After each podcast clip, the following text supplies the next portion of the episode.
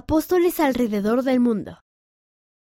Los apóstoles ministran a las personas en todo el mundo y les enseñan sobre Jesucristo. El Elder Christopherson visita Vietnam.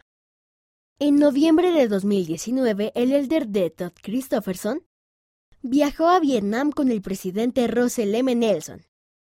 El Elder Christopherson dijo que la visita del presidente Nelson era un recordatorio para el pueblo vietnamita de que ellos son importantes para el Padre Celestial.